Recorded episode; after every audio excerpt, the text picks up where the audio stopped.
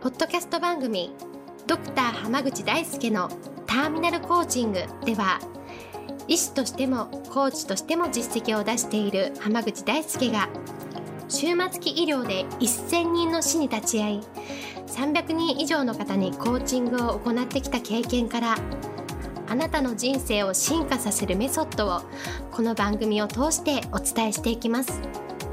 それでは今回の番組をお楽しみください。今日もドクター浜口大輔のターミナルコーチングの音声をお聞きいただきありがとうございます。それではナビゲーターの園さん、今日の質問をお願いします。はい、今日はどうどうしても成功したい、どうしても勝ちたいという勝負があります。その勝負どころに勝つ方法は何かありますか？という質問を来ています。よろしくお願いします。よろしくお願いしますはい。勝負どころで勝つにはええ、勝負どころがどこかを見分ける力がとても重要です。おお、なるほど。はい、わかりますこれね、結構大事なんですよ。あの、闇雲に普段から力を一点集中させずに、いろんなところにちょこちょちょろちょろちょろちょろ力を出し出していく人って、ここ一番の時に大体こうエネルギー切れとかガス欠しちゃってて、はいそ、れで大事なところを逃したりすることって多いんですよ。なるほどですね。やっぱ勝負に強い人って、ここ、ここはもう全力で、もうその後先考えずに全力でいかなあかんっていうところで見えるんですね。はいで、この勝負のメリハリってだ実はすごい大事で、あの、特にね、日本人ってその勝負弱弱い人が多くて、うんうん、小さな小競り合いとかも全部勝たないと気が済まないみたいな人って多いじゃないですか。ありますね。はい、でも実際には、どうでもいい、細々したことは負けても、ここだけ抑えておかないといけないというところだけ勝ってる人の方が、結果って出るんですよ。おお、そうですね。はい、これはね、結構いろんな本書いてて、あの本本読んでてもよく出てくることなんですけど、頭に来てもアホとはかかるなみたいなありましたね。ありました、ありました。ええ、あっこにもね、確かこういうことが書いてて、その、ええ、ちっちゃなこう正しいことを貫いて、こう、わざわざ揉めるより、うんうん。もうそんなやつに関わんない方が生産的だみたいな話。確かにそうですね。そうはい。時間を無駄にしちゃう人ってまさにそれで、ええ、ええなんかどうでもいいことにすごいこだわって、ええ、ええ本筋のところで全然何もしないみたいな人って多いじゃないですか。うん、ありますね。例えばなんかね、あの、うん話をしてる時とかに、はい。些細な言い間違いとか、こう、うん誤字脱字とかをやたら指摘する人っているでしょ、はい。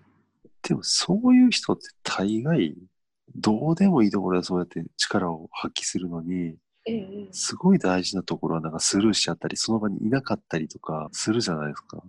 ありますね。そう。っていうのが結構やっ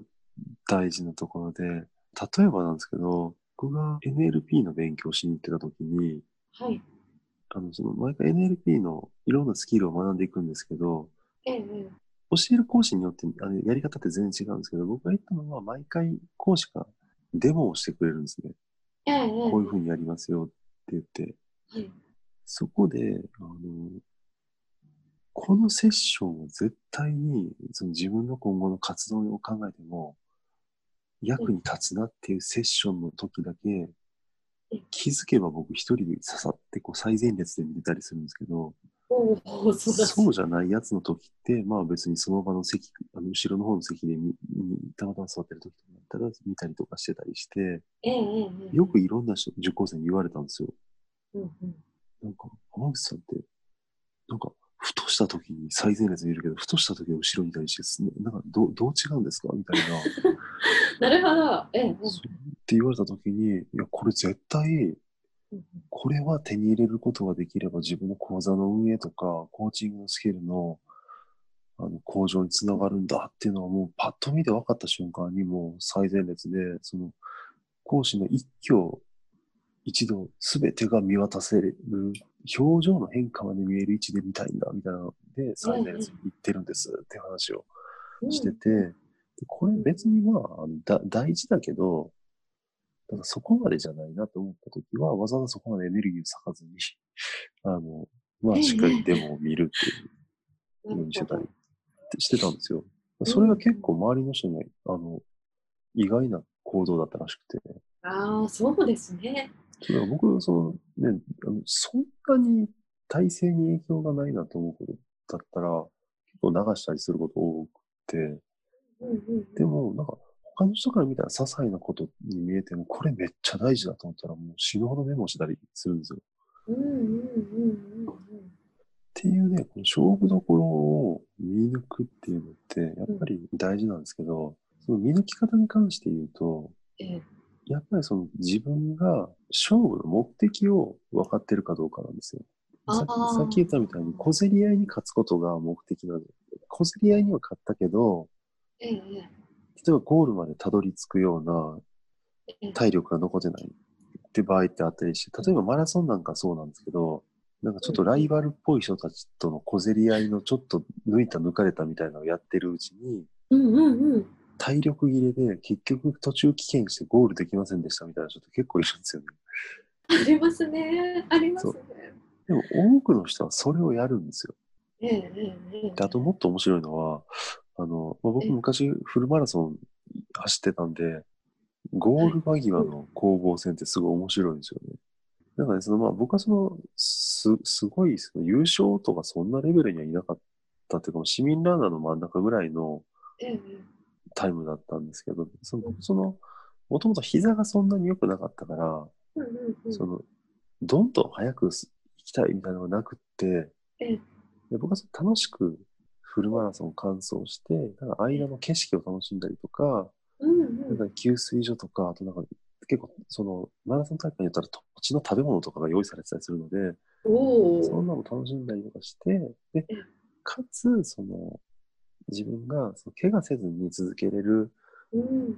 スピードでっていうので、だからいつも結構ね、この、今回は、その、これぐらいのタイムで行こうっていうのを決めて、それを達成できるかどうかっていうのを楽しんでたんですよ。うん、じゃ自分なりのなんか目標というかがあったりする。そうそうそうそうそう。だから、例えば、ここは、あの、こうしようとかっていう、その戦略が立てられるんですよね。うーん、なるほど。でもね、その面白かったのがね、例えば自分が、その、今回のマラソンは、まあ4時間半は切りたいな、みたいな、ええで、ので挑んでて、例えばそういう時に、最後のゴール直前のところで、あと1分半しかないってなったら、結構頑張って飛ばしたりするじゃないですか。ええええええありますね面白いのがね、僕は単に自分で決めた目標を達成するために、うんスピードを上げてるんですよ。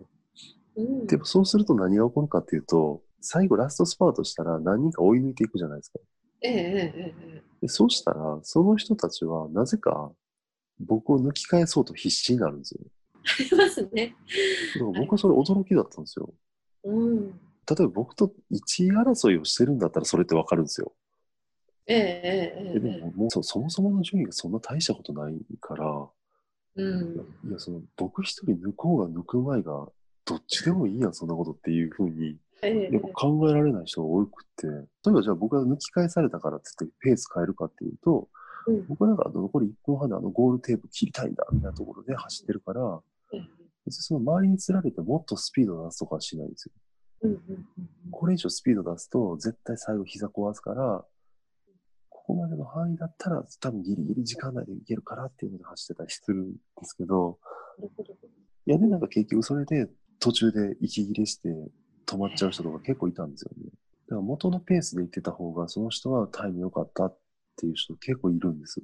うん、なるほど。うん、っていうふうにええ、